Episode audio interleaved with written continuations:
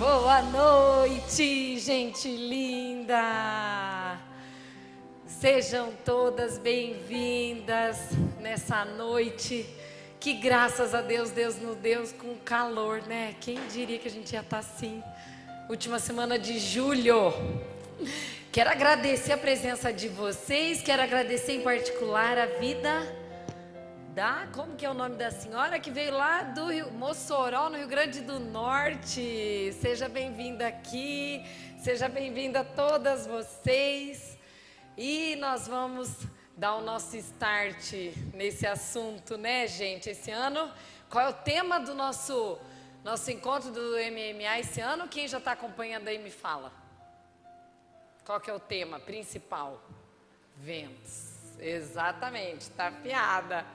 E primeiro encontro nós falamos sobre todos em geral. Falamos, né, objetivo de cada um na nossa vida. Para quem não estava, vou fazer um resuminho bem breve para vocês saberem, porque hoje nós vamos falar exatamente sobre o ponto que tem a ver com o vento leste. Agora, de uma forma bem superficial, no primeiro encontro eu falei o objetivo, né, que o vento é uma autorização que Deus nos dá para que alguns objetivos que Ele tem para nós aconteçam na nossa vida. Então, nós falamos do vento leste, que é o vento de destruição. Eu vou aprofundar depois. É, é, a hora pior da tua vida, é a hora da dor, é a hora que a coisa está pegando assim lá no profundo. Depois que você passa por um período muito difícil, você vai para o vento de restituição, que é o vento oeste. É a hora que Deus a nuvem ainda continua lá. Só que isso eu pautei tudo e expliquei isso do ponto de vista bíblico, né? Ainda você não está mil maravilhas, mas você também não está naquele desespero que você estava quando veio alguma notícia ruim para você. Depois que tudo calma, que a vida começa a voltar nos eixos, a gente começa a entrar no vento norte. Gente, esse vento é o vento que me interessa, porque ele é o vento de revelação.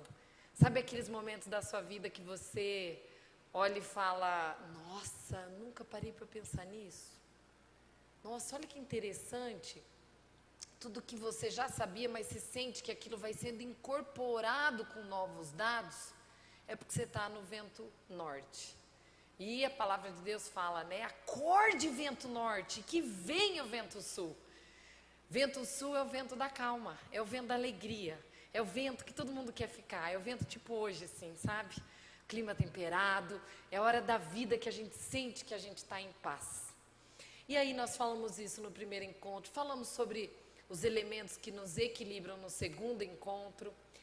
O mês passado nós falamos sobre segredos e deu um auê, deu o que falar essa palestra, porque, porque o assunto ferveu aqui pelo conteúdo trabalhado. Como que a gente lida? Eu vi que muita gente assistiu ao filme, né? Que a gente falou lá do filme Nada Esconder, que é um filme que pega fundo na nossa alma. E esse dia, especificamente, nós iremos falar sobre as crises que são evitáveis, né? É, então, para a gente estar tá dando introdução a essa questão, eu quero que vocês assistam esse videozinho porque ele tem 40 segundos, mas ele retrata exatamente o que, que a gente sente quando o vento leste passa na sua vida. Vamos assistir aí juntos? Você consegue passar para a gente, Samuca?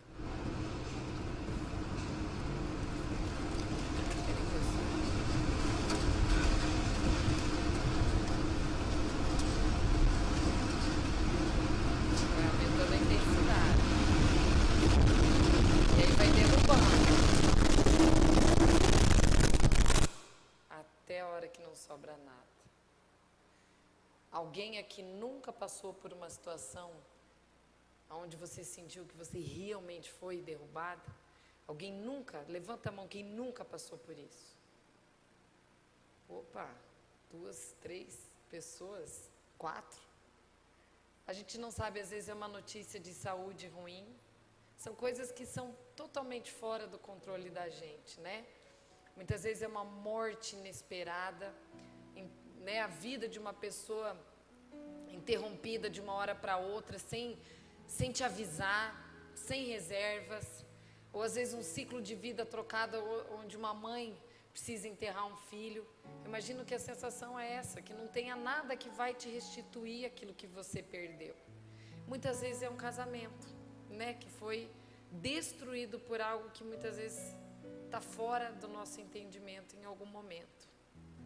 Então, quando a gente vai falar de vento leste, nós precisamos entender uma coisa bem clara. Ele tem propósitos muito específicos para a nossa vida. Primeira coisa, é o vento da tua dor. Se você não passou ainda na vida, que Deus abençoe que, que a gente seja poupado, infelizmente nós temos que estar preparados, porque nós iremos passar situações que exigirão da gente um trabalho emocional muito grande para aguentar o tranco na hora que a coisa está ruim. Uma das formas de você perceber muito bem como é que você lida com o vento leste é como você lida quando você está sob pressão. Nem todas nós ficamos muito plenas e belas quando você está tendo que lidar com situações de pressões extremas, de gente cutucando, de, de reações comportamentais que você precisa ter com emergência, às vezes no trabalho, às vezes dentro de casa, às vezes com filhos, com o esposo. E, e você tem que tomar uma decisão e aquilo te empata. Né? A pessoa simplesmente ela paralisa e na hora não sabe o que fazer. E o que, que a gente faz quando a gente não sabe o que fazer? Alguém aqui sabe? Alguém tem uma estratégia? Além da oração? Uma das grandes coisas, gente, se você está com muito barulho no teu ouvido, precisando decidir coisas importantes, opte por não fazer nada no começo. Deixa a coisa silenciar, acalma o negócio, acalma a reação. Não, a, gente, a gente tem uma necessidade de ter uma resposta muito rápida com as situações. Mas isso é treino. Isso realmente é treino. Quanto mais a gente entende que a coisa, enquanto ela não estiver acomodada aqui dentro, para a gente ter a segurança de poder agir, então convém que a gente simplesmente fique em estado de paralisia, até que aquilo se assente. E nem que você demore para ter uma reação. Mas eu gosto muito do, do, do livro de Eclesiastes, quando ele fala assim, ó, que é na calma que a gente evita grandes erros. Então essa reatividade nossa, ela realmente precisa estar sob o domínio do Espírito Santo, porque senão a coisa vai dar problema. Não é? Um dos exemplos que eu penso quando a gente fala sobre crises é de você é, parar para analisar o seguinte, e eu quero que vocês parem para pensar nisso numa hora de problema você sabe reagir bem? Avalia contigo. Não? Levanta, levanta a mão aí quem se dá uns parabenzinhos assim na hora dos problemas. Vocês que responderam que sim, vocês são assim desde quando nasceram e acham que é fácil na hora da, da, da, do conflito? Ou isso foi treinado à custa de dores? Ou às vezes a custa de sofrimento, ou às vezes a custa de treino mesmo. Porque esse é um treino. Como é que você pode estar bem quando tudo vai mal? Você não está bem. Não dá para enfeitar, não dá para colocar maquiagem. Então, tem um, um, tipo de reação que a gente tem toda vez que ocorre um problema na vida da gente. Se você não identifica qual é o teu tipo de reação que toda briga que dá, você sabe, ou você fica de bico, ou você grita, ou você perde o controle, ou você fica isolada, ou você, sei lá, discute ou culpabiliza, é um padrão. Você vai ver que tudo que você faz, geralmente você faz sempre igual toda vez que existe o um problema, sendo ele de que ordem for. E quanto maior teu nível de autoconhecimento, mais você vai perceber, ai, estou repetindo a mesma coisa. Não deveria. Então, o, o, o ponto nosso de entendimento é baseado até no que a gente ouve né, na palavra, que lá, aquele versículo que diz assim, né? É, a, aqui, a, ouve aquele, aquele, quem ouve as minhas palavras e a pratica é como um homem prudente, que construiu a casa sobre a rocha. Ele caiu a chuva, transbordaram os rios, vieram a tempestade, né? Olha aqui, ó. Sopraram os ventos, sopraram os ventos. E deram contra aquela casa, mas ela não caiu. Ela não caiu porque ela é maravilhosa. E também ela não caiu só porque ela estava na rocha.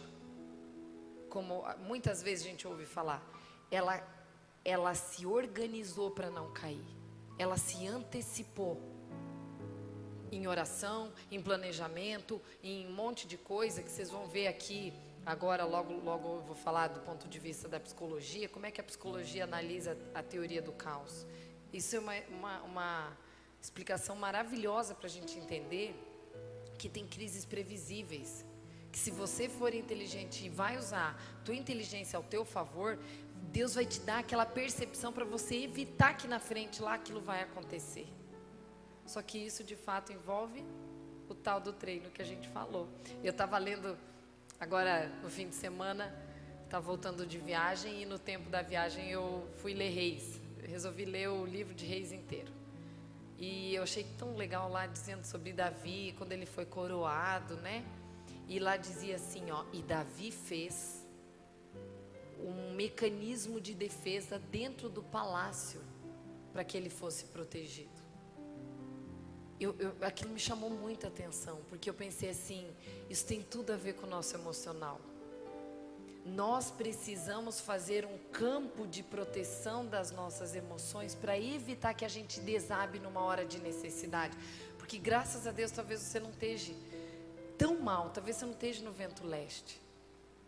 Mas esse vento um dia vai chegar para a gente. E aí eu preciso olhar e falar: não, é agora que eu tenho que acionar a força ao invés da fraqueza. Porque, como diz Salomão, se te mostras fracos num dia da angústia, é porque você realmente é fraco. Em outras palavras né?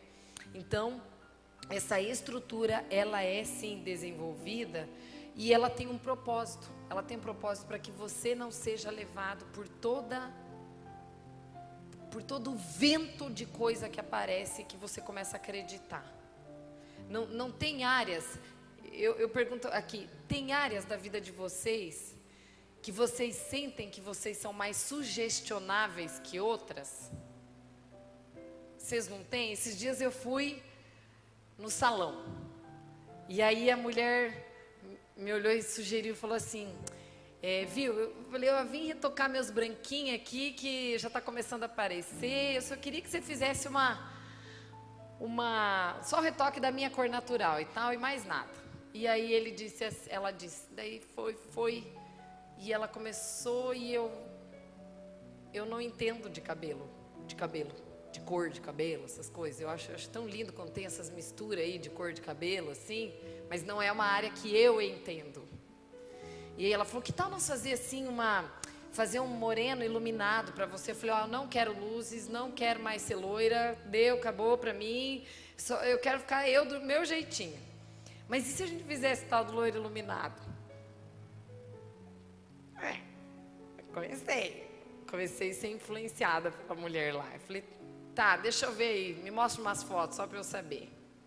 Aí ela foi, falou, ah, mas eu, não, eu, falei, eu não quero ficar com, a, com, outra cor de cabelo, eu quero meu cabelo, mas faz dois, três tipinhos de fiapo assim de cor diferente, daí eu autorizo. Na hora que eu saí do salão, com os cabelos tudo arrumados, não, pior não foi essa, né? Eu ia contar outra coisa, mas vou ter que contar essa parte. Foi eu chegar em casa, olhar pro marido, falar, você gostou, amor? E ele falou, não. Aí pegou, né? Ele falou, eu prefiro ter o natural. Aí aquela que se justifica, né? Não, tudo bem, né? O cabelo cresce, até lá, não, tudo bem. Mas enfim, o que eu queria contar é que a hora que eu estava saindo do salão, eu lembrei desse capítulo aqui de Efésios, que fala, né? Que nós não sejamos como crianças levados de um lado para o outro pelas ondas e nem jogados para lá e para cá por todo o vento de doutrina e, e pela astúcia e esperteza dos homens que induzem ao erro. Não estou falando que, que o ato de arrumar cabelo é errado, tá? Não estou dizendo isso.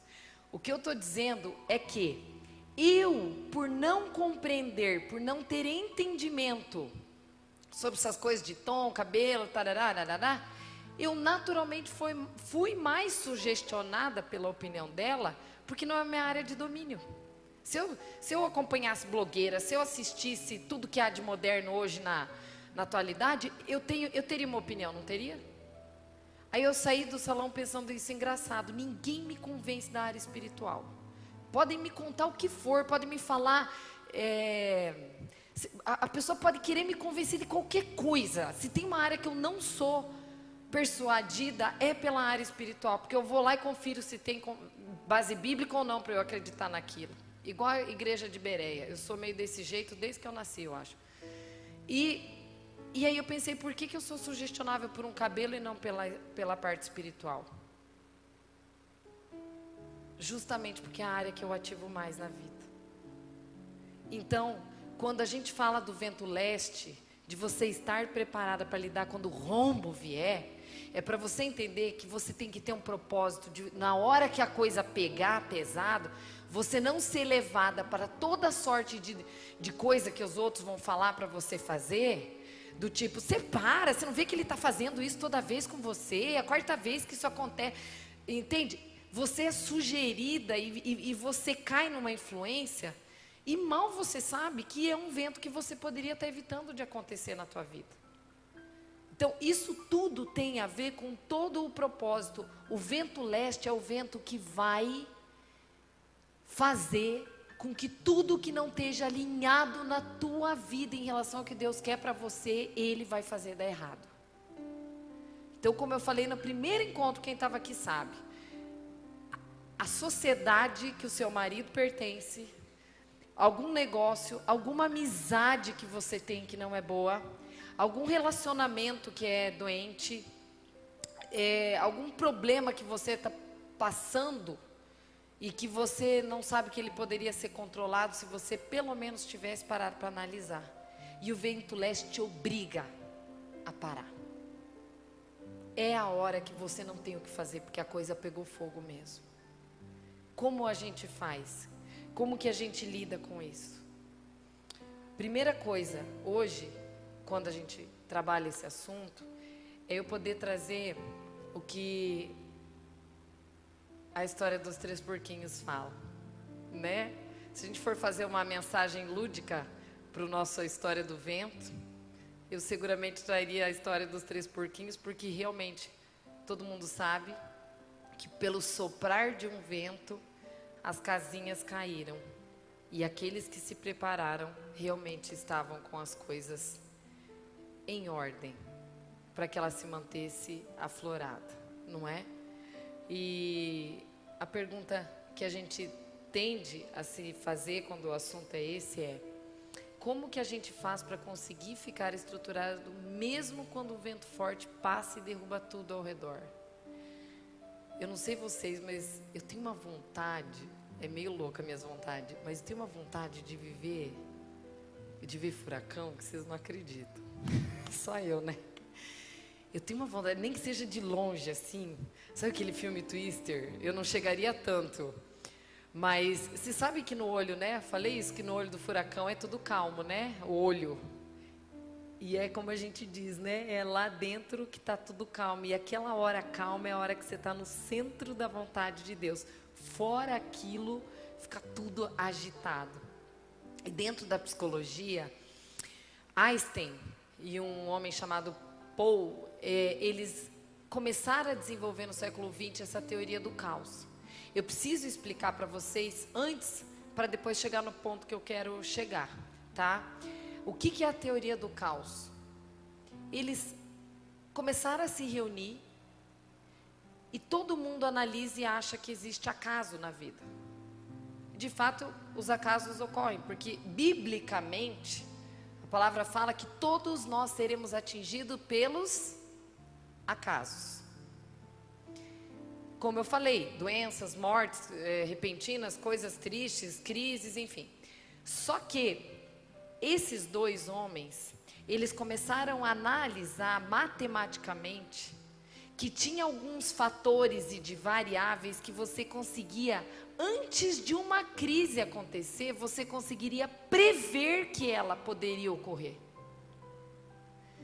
E, e, isso começou a ajudar, e a teoria do caos foi algo tão interessante para o mundo, que hoje, é, aquelas investigações de previsibilidade climática, as, as questões de mexer, observar as ondas tectônicas, é, analisar a questão de a, a, o, o, fator de crescimento de população e meteorológico, essas coisas assim, tudo isso nasceu por causa desse estudo deles lá. E eles começaram a avaliar e falar o seguinte: se a gente se dedicar, se a gente parar para analisar, e eles começaram analisando isso através da nuvem. Eles falaram o que, que levaria a nuvem fazer chover? Gente, não, a, a nuvem não cai, né? Ela simplesmente. Aí falou, citou calor, frio, evaporação d'água, fator climático, 502 coisas. E eles falaram: o que você puder fazer para antever tudo que pode acontecer, se você não tem atitudes hoje, você precisa tomar decisão e ação de fazer. Eu achei isso interessante porque eles começaram analisando isso pela natureza e eles acabaram chegando essa conclusão de forma matemática também nos relacionamentos.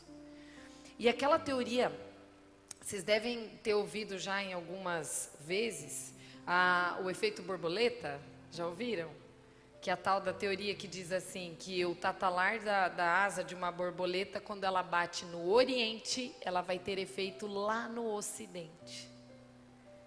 De fato, foi vindo dessa teoria. O que, que ela quer dizer? Quer dizer que tudo que você faz afeta as outras pessoas. Bem ou mal, o que você faz afeta. Mesmo quando você acha que você é uma pessoa invisível, que ninguém te observa, que, que você está, sei lá, anulada no mundo. Então a gente começa a analisar, não, peraí, eu preciso ter um olhar um pouco mais matemático para coisas que se, se Deus me permitiu antever, eu preciso aproveitar. Vamos por, para os exemplos práticos na vida. Você tem um neném e você autoriza o neném a ficar olhando o celular enquanto ele come. Ele não percebe que ele está comendo, ele não percebe a degustação, ele não, ele, ele, ele só engole e não te dá trabalho. A questão de você dar um celular para uma criança enquanto ela come, ela é evitável? Gente, ela é extremamente evitável. É, é, é, é eu, eu confesso que eu fico absurdamente triste quando eu vejo uma mãe dando o celular para um filho enquanto ele come. Porque você está. Nós temos um nutricionista aqui e elas confirmariam. São dois problemas que você vai ter. Que eu aprendi com o Gary Chapman no, no, no livro Nana Nenê. Você não precisa introduzir um hábito que você sabe que depois você vai ter que tirar aquele hábito.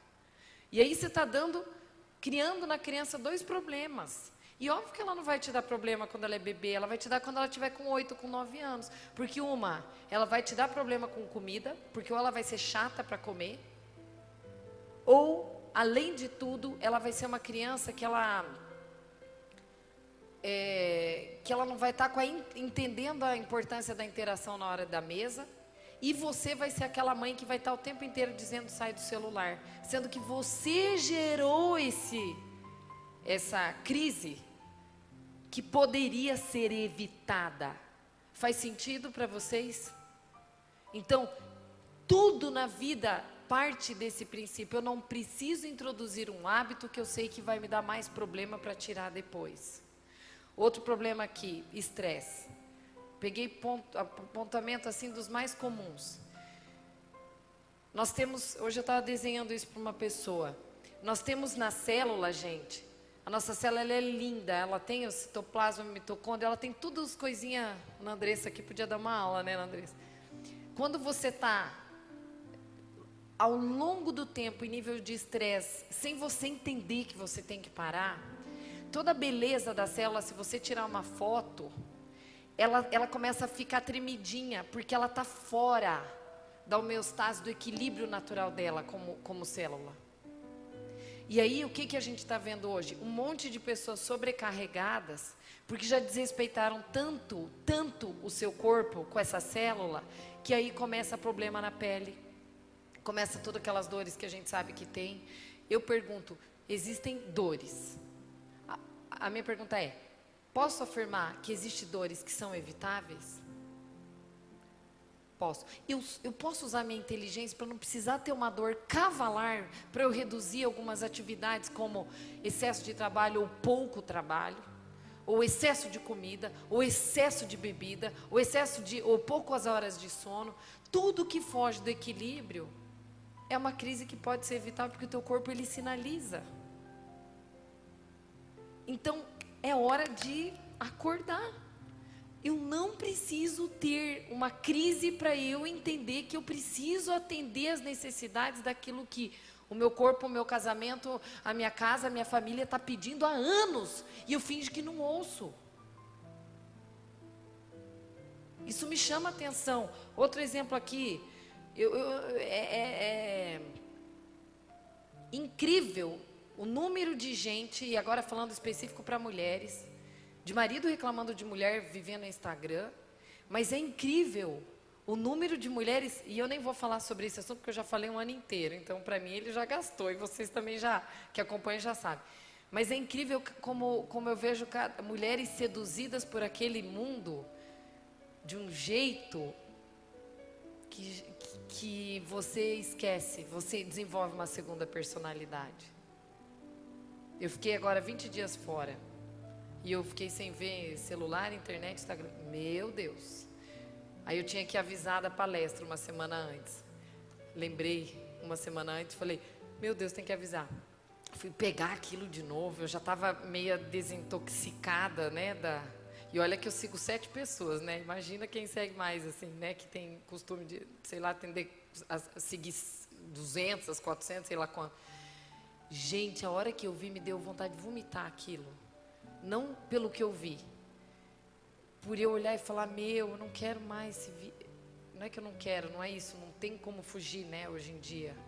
Mas eu pensei assim, é um planeta, não é o nosso planeta, é um planeta que volta e meia a gente tem que ir, mas volta. O ruim é que o povo não está fazendo a curva. É uma crise evitável. Quando você vê um casamento, né, te dando sinais de crise, precisa ser atendido. Isto é uma crise que precisa ser é, bem conceituada. Por isso que a gente fala que há vendavais prováveis e outros que não são tão prováveis. Eu coloquei aqui. Esses dias eu vi uma moça que casou com um DJ. Eu quero trazer esse assunto, eu preciso falar disso. Não dá para trazer. Aí ela chegou reclamando que ela estava muito mal no casamento, pensando em separar porque ela era uma médica que casou com o DJ. Falei, ok, mas por que a, qual é a queixa, né, do teu casamento? Karine, ele não se mexe financeiramente. Ele não faz nada, ele só é DJ. E eu nem, não sou contra DJ, estou falando a queixa. Eu falei, mas você não percebia isso antes de casar? Gente, não, é discrepante. E, e eu não estou falando, não estou sendo discriminatório, eu só falei assim, a questão de planejamento financeiro de como vai ser sua casa, ela precisa acontecer antes de um casamento. Pode ser dois que não tem nada, mas você, tudo bem. Vão os dois batalhar, trabalhar, suor, tá tudo certo, isso une o casal. Mas isso poderia ser investigado antes de você casar. Agora, na primeira dor de barriga, você vem aqui para reclamar do casamento? Não faz sentido é uma crise evitável. E o que que eu. É, outro assunto que é bem comum, notei para não esquecer: mulher que pede para homem parar de beber. Como eu ouço isso? A gente acha que está tão longe da, né, na nossa vida, assim, essa realidade, mas como é desgastante essa insensibilidade e a gente sabe de muitas coisas que vão indo e eu escolhi trazer uma parte de uma história bíblica que eu acho que resume tudo o que a gente deve fazer na hora que você está vivendo uma experiência de um vento leste na sua vida. E a história que para mim ela retrata de forma muito gostosa tudo isso. E eu não vou ler a história porque muitos de vocês conhecem, mas eu peguei versículos dela e quero analisar elas com vocês para vocês verem o que, que isso ensina para nós na hora que a gente estiver apertado para ter que lidar com algumas angústias, tá bom? A primeira delas foi isso aqui, ó. Olha só. Deus dizendo para Jonas: levante-se e vá à grande cidade de Nínive e pegue, é, pregue contra ela. Gente, eu trouxe o mapa para vocês entenderem, para ficar mais gostoso. Olha só isso aqui. Primeiro, Deus deu uma ordem. Pega e vá, levante e ande. E, e obedeça. Quantas vezes nós não recebemos já ordens de Deus e a gente finge demência? Começa por aí. Quantas vezes teu marido não fala a mesma coisa para você e você ouve, não ouve e não pratica aquilo? Olha só, já tinha sido vinda a ordem. Nínive, ele estava aqui, né? Aqui, ó. Nínive é aqui. Olha o que, que ele fez. Mudança de rota total. Jonas não quis vir para cá, porque aqui o povo estava tudo estragado, pecando, fazendo tudo quanto era coisa de errada. Olha para onde que ele foi. Para cá. Ó a rota. Desobedeceu.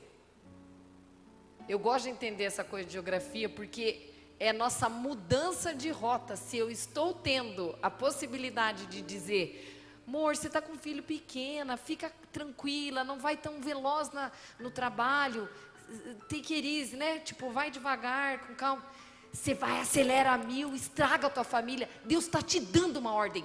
Vá devagar. Gênesis 33, que me, me vem na mente, 13 vai no compasso das crianças, não acelera. O que, que a gente faz? Sai daqui, Deus te manda ir para cá, você resolve ir para a Espanha.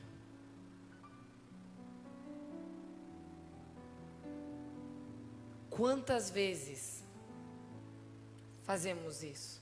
E a minha pergunta chata agora é: aonde que você está fazendo isso na tua vida? Às vezes está achando que está tudo bem lá em casa, que bom, tudo bem com filho, marido, amém. Tua saúde também está bem? Ou tua espiritualidade também está tá caminhando? A gente está recebendo sinais. É importante essa revisão. Como a gente diz, né? Quantas vezes a mãe vai ter que dizer para o filho: vai arranjar um trabalho, se mexa, levanta e anda, como Deus falou aqui para Jonas. Aí, o que, que acontece? Olha só, o vento. E o vento veio. Mas o Senhor lançou sobre o mar um vento, um forte vento, e levantou-se uma tempestade tão violenta que parecia que o navio estava a ponto de se despedaçar. Essa parte me faz pensar que se nós não fôssemos tão teimosos, muitos de nós não precisariam estar passando pelo vento leste. Nós, vocês acham que Deus muda de ideia? Não? Nós vamos ver hoje aqui. Vamos ver se ele muda de ideia. Deus pode autorizar que você não viva um vento leste se você tiver, ó, peguei, eu, tenho, eu tenho, que, eu tenho que estar antenada. Se eu estou vendo que meu, meu, meu, meu, casamento vai dar crise, eu vou tchum, tchum, tchum, resgato. Se eu estou vendo que os filhos estão ficando mal, tchum, tchum, tchum, é a hora, é a hora. Eu não preciso desse vento chegar. E Deus sempre avisa antes. Ele te avisa, ele te avisa com Gente, ele avisa com que seja, ele usa mula, ele avisa, ele, ele, você vai saber da história de uma vizinha, ele avisa com alguma fala de filho, ele avisa. Deus avisa antes. E quando ele diz assim, aqui levantou-se uma forte tempestade, é isso daí que acontece quando a gente vive uma situação difícil. A gente realmente sente que está na tempestade. E aí a, a questão que, que me faz pensar é o seguinte: a gente poderia não ter passado pela crise se a gente simplesmente se dispusesse a ouvir. Faz sentido isso para vocês? Vocês já passaram por alguma crise que ninguém alertou vocês? Já aconteceu? Pode ser, não precisa ser uma tempestade enorme, mas uma crisezinha que vocês nunca tinham sido avisados por ninguém? Na verdade, foi o que ocorreu ali. Deus autorizou para que ele voltasse, colocasse Jonas aonde ele tinha que estar, colocasse a Karine onde a Karine tinha que estar, a Paula onde a Paula teria que estar, a Mariângela onde a Mariângela teria que estar. E aí o que que acontece no meio dessa história? É, é, é tão eu que estou lendo isso de novo, para mim está cada vez mais rico entender cada versículo, sabe? Olha aqui, ó. Então, os marinheiros. Primeiro, então, nós identificamos que chegou esse vento. E agora aconteceu outro evento. Os marinheiros ficaram com medo. Todo mundo fica com medo na hora do, do problema. E eles clamaram cada um ao seu Deus. Olha o que, que eles fizeram lançaram no mar a carga que estava no rio para que ele ficasse mais leve. Que, que eu preciso aprender isso, com isso? Numa hora de temporal, é isso que a gente falou, base bíblica. Não é hora de você continuar tu, tu, tu, tu, tu, fazendo 500 coisas. É hora de parar. Se você não para, a vida te obriga a parar. Não existe a opção.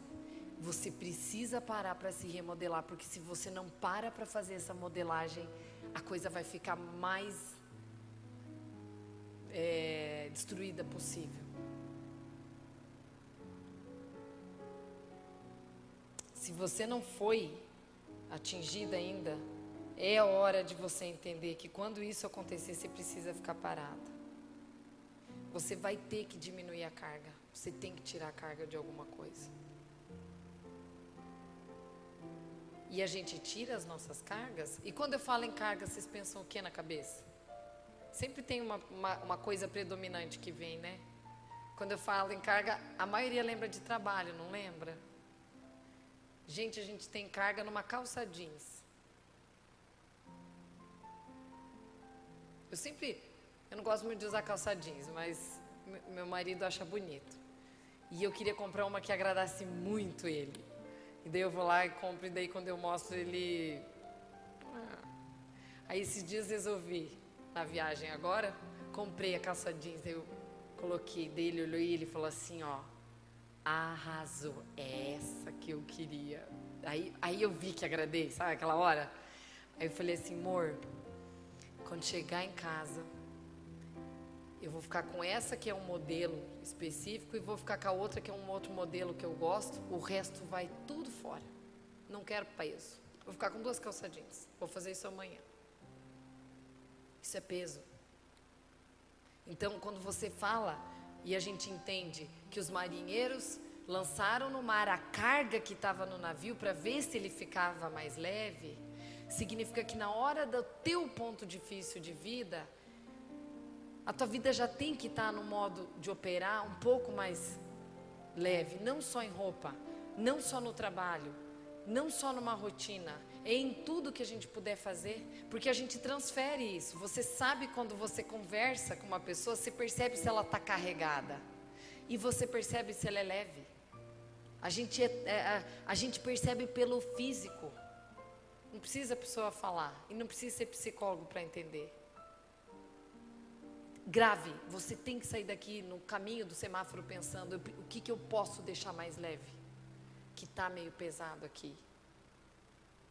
Para que não ocorra o que vai acontecer aqui logo em seguida, é, quando a gente entendia aqui, ó, e Jonas, ai gente, o Jonas, pelo amor de Deus, né? Além de desobedecer, ele me inventa de dormir. É muito folgado. Jonas, porém, havia descido no porão do navio e ali ele havia deitado e dormido profundamente, o mundo caindo em barrancos e ele sossegado, Quantas vezes você não está lá como mãe, querendo convencer teu filho que tem que estudar para a prova amanhã e que ele tem que parar pelo menos X tempo para decidir, e ele está lá sossegado. E aí fala, né? O capitão do navio se aproximou de Jonas e disse: O que está acontecendo com você? Agarrado no sono? Levante-se! Haja! Toma uma atitude! Gente, isso para mim realmente me faz pensar que é um acorde para gente. Volto a falar, mesmo que eu seja repetitiva, você não precisa ter crise para passar por uma crise. Não precisa o teu marido dizer, ó, oh, não tá legal em tal área para você, não, sério, não sabia. Você tem feeling, Deus te deu percepção. Não é hora de dormir. Não é hora de ficar parado olhando a vida passar para esperar que essa crise aconteça, para que tudo fique né, é, de um jeito que, que é adequado para você, porque não é. A, a, palavra de Deus ela fala que tudo que você planta você colhe, né? Mas tem uma, uma coisa da palavra que ela não fala isso. Ela fala assim, ó, quem lê a Bíblia aí vai saber. Tem a única hora que ela fala que quando você planta abacaxi, você vai colher abacaxi, né? Quando você planta fígado, não tem como nascer outra coisa. Mas ele fala, quando você planta vento, você colhe o quê? Tempestade. Isso é um termo, não é um provérbio popular, isso é um termo bíblico. Isso nos faz pensar que de fato, se eu fico dormindo no porão, e o porão representa o lugar de eu querer não ver o que está acontecendo. Ah, eu estou percebendo mesmo que a coisa está ruim, estou vendo que a coisa não está legal, mas, ai, tá bom, estou muito cansado para ver isso hoje. Eu vou para o porão. Claro, no porão você não tem angústia, você não está vendo o que está acontecendo. E aí? Não é hora de dormir. Não é hora. É, é, é, é uma coisa bem chave. Dois pontos. Você se torna uma mala quando a pessoa que convive com você fica falando toda hora para você mudar e você insiste em não mudar. E, e, e é muito chato você tá falando para o seu cônjuge, para o seu filho, para não sei quem, o que a pessoa precisa alterar e a pessoa também não ouve. Não é? E, e é engraçado, uma das coisas que mais a gente ouve como terapeuta de casal é ela não me, ele não me ouve ou ela não me escuta. É a coisa que não tem um casal que eu não atendo que eu dificilmente não ouço isso. Eu já falei, mas ele não me ouve. Eu já estou dizendo há muito tempo para fazer isso, mas ele não entende. E o inverso é verdadeiro. Que engraçado, né? Existe poder nessa coisa da escuta isso me faz pensar com profundidade o quanto vale um cônjuge chegar e dar uns toques para a gente. E a gente tem que agradecer mesmo que não goste. E aí, o que, que aconteceu no, no, no processo, né? O que, que devamos fazer com você para que o mar se acalme?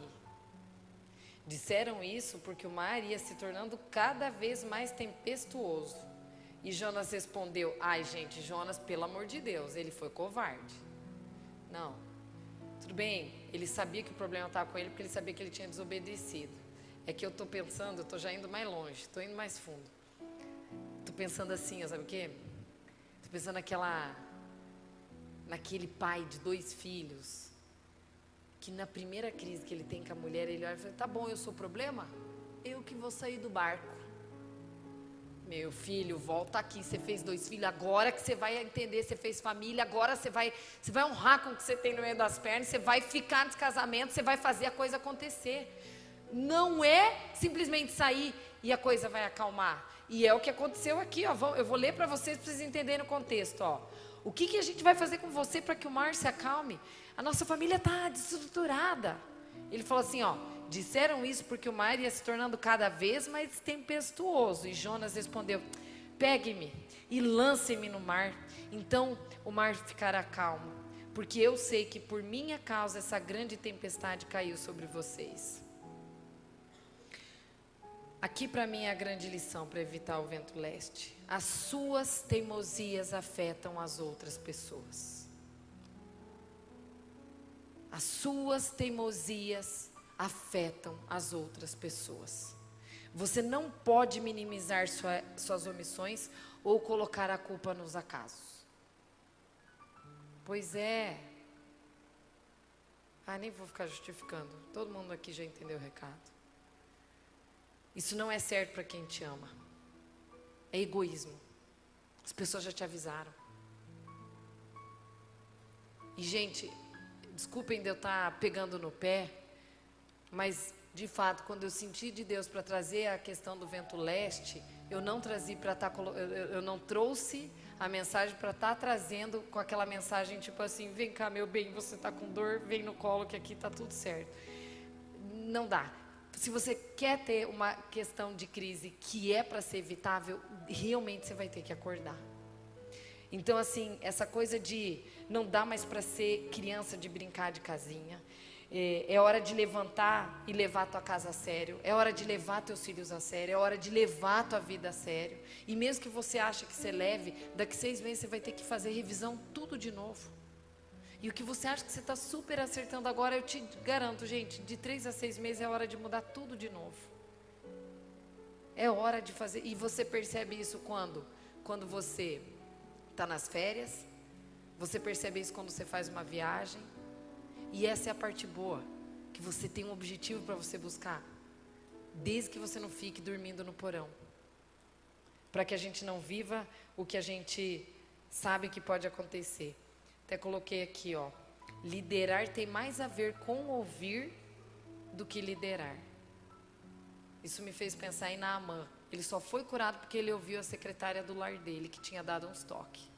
Não foi? Viu? Eu conheço lá um laguinho que se o senhor for lá e por sete vezes dá um jeito de, né, de, de descer lá, você vai ser curado. Ele fez o quê? Ele se antenou, ele ouviu. Ele evitou uma crise pior que poderia ter ocorrido. Então, para mim, eu entendo que quando você faz essa leitura, ó, tá bom, foi por minha causa que a tempestade aconteceu. Teve uma coisa que eu achei bonita que Jonas fez, é ele foi humilde para dizer, é, fui eu que pisei na bola. Foi pelas minhas omissões, minhas negligências, foi pelo meu pelo ativar da minha não percepção que eu toquei o barco para frente. Porque é nessa hora que aconteceu isso aqui, ó. Quando viram que Jonas tinha feito tudo errado, já que a gente jogou um monte de carga, a tempestade não parou. Então vamos jogar quem? Vamos jogar Jonas. Jogaram Jonas, a coisa acalmou. E aí é que chegou a hora do tratamento. Todos nós fomos tratados por Deus, né? Como vocês já leram, eu gostei dessa imagem aqui.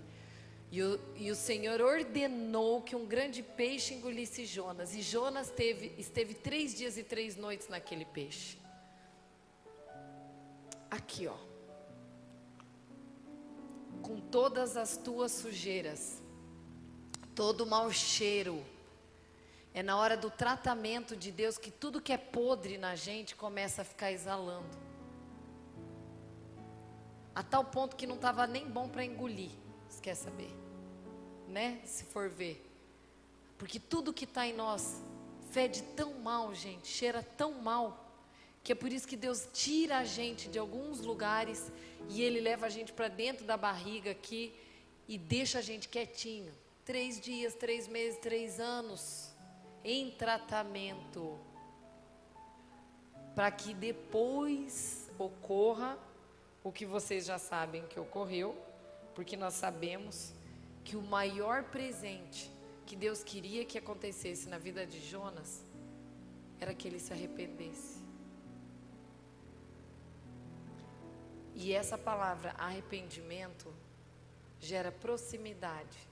Quando você se arrepende e pede perdão pelos teus erros na, na vida das pessoas que você ama, uma proximidade começa a acontecer de uma forma muito sincera. E você não se arrepende quando você está agitado no mar. você tem muita tarefa para cumprir, você fica insensível, você não para para se arrepender. É só na hora que a coisa aperta, é no, é no fedor mesmo, que a gente para e avalia e fala: não, não é por aqui o caminho. É realmente a hora que dessa vez Jonas obedeceu e foi o que aconteceu. Né? Ele saiu, vomitou, a baleia vomitou ele no lugar onde era para ele ter ido, não era mais não era para Espanha, como eu mostrei aqui, vamos mostrar de novo? Só para a gente voltar. Não era para a Espanha, ele voltou, ó, aqui, ó, né? Entendi, me arrependi, estava na Espanha. Olha o trajeto que aconteceu. A baleia saiu aqui da Espanha, olha aqui. Cruzou todo esse espaço para voltar e vomitar. Jonas, ele, ele foi vomitado mais ou menos aqui nessa região. Ou seja, meu filho, não tem como a gente sair disso. Ou a gente obedece, ou a gente obedece. Ou a gente entende que nós somos escolhidos e se Deus quiser mandar quantos ventos Ele quiser sobre nós, para fazer a gente cair no lugar certo, Ele vai fazer, até que a gente entenda. E quanto mais a gente se arrepende antes, mais cedo as, as, as catástrofes acabam. Porque quando você entende o recado, tudo acalma. Tudo acalma. Acalma a tal ponto de acontecer isso daqui, ó. Que eu falei a respeito de se Deus muda de ideia ou não, né? Deus viu o que fizeram, como se converteram de seus maus caminhos, que foi o que Jonas fez, né? Que ele foi lá, pregou e avisou. E Deus mudou de ideia quando mal tinha dito que faria e não fez. Ou seja, Deus realmente não resiste quando a gente se arrepende, quando a gente pede desculpa. Ele autoriza, enquanto a gente não chega no pó, na barriga dessa baleia, nesses dias de tratamento, aquilo não é cumprido. Então você tem condições de não ter uma crise se você usar a tua inteligência a favor daquilo que Deus te deu mesmo. E aí você pode falar, Karine, mas olha, ele já traiu sete vezes e nada de mal aconteceu com ele. Ou aquele lá é, já, já, já, já, sei lá, já me roubou, aquele lá já me fez mal, aquele lá já mentiu, aquele lá já me provocou. Gente, não cabe a gente responder isso. Porque a nossa justiça, ela é trapo de imundícia para Deus. Isso, toda vez que eu estou querendo me achar muito certa, eu lembro dessa palavra. É trapo de imundícia. O que que eu, quando eu falo trapo de imundícia, o que que vem na mente de vocês? Sabe o que, que vem na minha? Vem esse balde aqui, ó. Quando eu digo que é trapo de imundícia, é porque a minha justiça e a tua justiça, ela é exatamente esse trapo de imundícia para Deus. Então, quando você olha e fala, ai, mas eu estou sofrendo tanto, porque meu marido não me percebe, meu filho não sei o quê, meu. Isso aqui, gente, é trapo de imundícia não fecha. E eu peguei isso lá de baixo ainda. Não sei nem. Estou aqui. nem me abracem depois da palestra. é, mas é isso mesmo. Limpou o chão, o chão de alguma coisa que no fundo é a nossa, a nossa justiça. E foi o que aconteceu com Jonas, porque Deus fez terapia com Jonas, porque ele foi lá, pregou para aquelas 120 mil pessoas, e sabe o que aconteceu? O povo se converteu. E sabe o que aconteceu depois? Jonas ficou com raiva. Ele ficou com raiva, sentou debaixo de um lugar lá e falou: Pelo amor de Deus, estou com raiva. E aí Deus é tão. Deus é um ótimo psicólogo, né? Porque a pergunta dele foi assim: Ó, você acha que é razoável essa sua raiva, Jonas? Imagina Deus falando, né? Fale-me mais sobre sua raiva. Até que enquanto Jonas estava lá vomitando as suas super justiças próprias, não, sabe o que é Deus? Porque, lá, lá, lá, porque o povo é assim, porque esse povo vive fazendo coisa errada, porque eu não suporto, porque estão ficando velhos, porque não sei lá. Deus fez a plantinha crescer, né?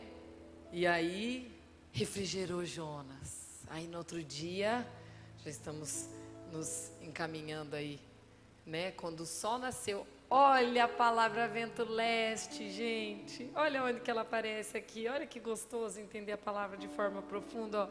Quando nasceu o sol, Deus fez soprar um vento leste, muito quente. Qual que é o objetivo do vento leste? É trazer o quê? Dor, castigo, sofrimento. Aí o sol bateu na cabeça de Jonas de modo que ele desmaiou. Vocês viram? Se, se, Deus tivesse mandado vento norte, seria outra, outra coisa que teria acontecido, vento oeste seria outra coisa. Ele mandou vento norte para bater na cuca mesmo dele. E aí foi a parte linda, né, que Deus disse, né? Você ficou assim por causa de uma planta, que é coisa fácil de resolver.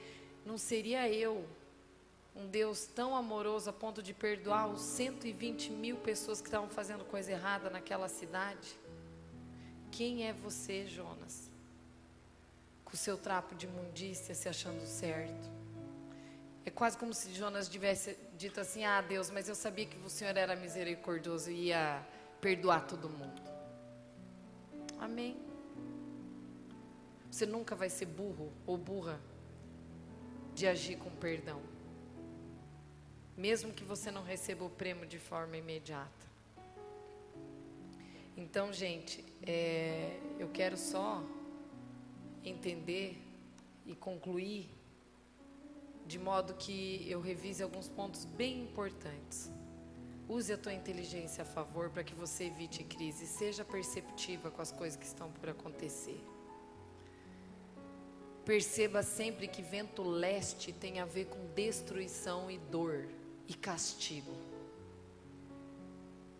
Que Deus te dê a sabedoria para que você olhe e fale assim: que eu não precise de muitos ventos leste na minha vida e que Deus me capacite para perceber isso de forma clara. E que eu seja agraciada com um, um sol amortecido, né? Um, um, uma temperatura mais amena.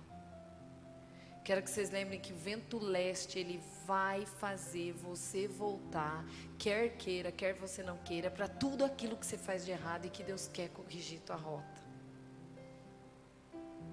Estei até esses dias numa, numa palestra que eu dei, já indo para o final. É, uma palestra que eu dei em São Paulo, falando que eu estava prestes a fazer uma, uma pós-graduação de psicossomática em Porto Alegre. E eu comecei a ir de ônibus. E eu já tinha terminado a minha especialização de casal, de família, e eu quis entrar na de psicossomática. E aí, só que eu, até hoje eu não sei por que, que eu fiz isso, porque eu não tenho nada a ver. Eu não gosto de coisa com muita doença, dor, essas coisas, não é minha praia, sabe? Não sei por que, que eu fiz. Enfim, realmente não era a rota que era para eu ir, né? Gente, vocês não acreditam, eu, eu sou nerd pra caramba. Nerd. Pensa numa aluna nerd. Eu nunca erraria a data de um curso na minha vida. Vocês acreditam que eu errei? E aí eu estava aqui em Realeza, 100 quilômetros daqui, onde eu nasci, indo para o ônibus, pegando aquela estrada lá, indo para Porto Alegre, simplesmente no meio da... Me deu, um, me deu uma coisa. Me deu, me, me, toquei assim, eu falei, deixa eu dar uma conferida, né, a data e tal, mas eu, eu, eu não sei, não sei o que aconteceu. Eu, eu jurava que eu tinha olhado e era a data certa. Na hora que eu olhei, eu falei: Ai meu Deus, o curso aconteceu semana passada. E, e isso você pode esperar de mim para qualquer coisa que eu faça, mas você nunca vai ver eu errando nessa parte de estudo. E realmente eu falhei no negócio. Falei, Jesus, como é que eu vou fazer o ônibus parar? Eu tenho que voltar para Cascavel, não sei como é que eu vou fazer. Sei lá, paramos num posto.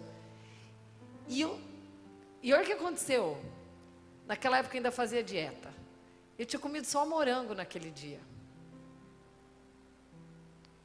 Só eu mesmo, né? Pelo amor de Deus, eu jamais ia fazer isso de novo. Gente, eu vomitei morango. Vomitei morango no ônibus. Eu só descobri que eu tinha errado a data porque eu fui pro banheiro vomitar o tal do morango E aí, do nada, resolvi ir lendo no caminho. Melhorei do estômago, resolvi ir lendo. Quando eu olho, eu olho e falo. Aí que eu descobri que a minha data estava errada. Olha que louco. Ou seja, estava indo para Nínive. Quer dizer, para Tarsis. E aí, no meio dessa história, eu falei, parei o negócio. Liguei para Adriana, falei, amor, errei a data, não sei o que aconteceu e tal. A Cláudia estava lá, a Cláudia, minha, minha, minha sogra, estava em casa. O Adriano tinha ido viajar com o pai dele. E meu, meus pais também tinham ido viajar. Não tinha como eu vir, sei lá o que aconteceu. Eu só liguei e falei, amor, dê jeito aí para mim, porque eu não sei nem como é que eu vou voltar. Resumindo, eu peguei um, um ônibus lá com não sei quem que eu fui falar e voltei para Cascavel. E eu até então não sabia o que, que tinha a ver esse negócio de vento leste, vento oeste. Para encurtar a história. Eu falei, Senhor, mas então o que, é para eu fazer? Porque eu já vi que tinha umas coisas meio mística lá no, na, nos primeiros dois encontros, eu não tinha gostado. E eu falei, se for coisa que não é de Deus, eu também não quero fazer. Nisso eu peguei e falei, Senhor, mas então o que, que eu vou fazer? Gente, vocês não acreditam, tem coisa que é, parece que é mentira, né? Eu, eu, eu, eu amava minha coluna de livros, assim, no meu quarto. E o dia que eu estava orando numa sexta tarde, pedindo direção, pai, qual que é a próxima especialização que eu vou fazer? Não é que caiu o encarte da, do lugar que foi o próximo lugar que eu fui fazer a minha outra especialização, enfim, e que foi através desse lugar que eu fui estudar nos Estados Unidos depois, que aí eu consegui chegar aonde Deus queria que eu chegasse. Viveu exatamente a história de Tarsis com Nínive. Na época não tinha entendimento. Então, vale a pena estar atento aos sinais. É um exemplo bobo, mas ele retrata exatamente. Se você tá, não está sentindo paz, fique atenta nesse caminho, para distinguir qual é o propósito. E encerrando, gente, porque já passou três minutos do meu tempo, ó. Só quero que vocês gravem isso. Suas teimosias afetam os outros. Corrijam as suas distorções e observe se seu esposo e filhos não estão sofrendo por sua causa. Como é o exemplo do desenho aqui, da mulher que só está na internet e os filhos querendo atenção. Segundo ponto, não espere o caos chegar, caos chegar para mudar. Perceba o vento antes que a destruição chegue. Resumo. Terceiro, quando você se alinha com a vontade de Deus para a sua vida, o vento leste acalma. Por último, se arrependa de todos os seus caminhos errados, para que após a tempestade Deus possa ser é, promovido, é, você possa ser promovido a viver as fases do vento oeste que estudaremos no próximo encontro. Se você estiver atenta para se arrepender, de fato, se prepare porque o vento oeste está chegando. Deus sempre dá chance para novos recomeços. Tá bom, gente? Muito bom recebê-las aqui. Como sempre, eu vou agradecer a Fer Camerini, a Florença Store, a Festa Escova, a todos, toda a nossa equipe de oração, ao Maicon, ao Samuel, o pessoal que fica lá embaixo na recepção, lá na, no estacionamento. A gente realmente agradece a presença de vocês aqui, tá? E vamos ver o que, com mais profundidade, o que, que o vento oeste vai trazer para nós, que é o vento de quando a coisa calma. Ainda não está 100%, mas a coisa já acalmou. Saiu do desespero. Tá bom? Beijo, bom mês para vocês de agosto. Até final, última semana de agosto. Beijão. Tchau, tchau.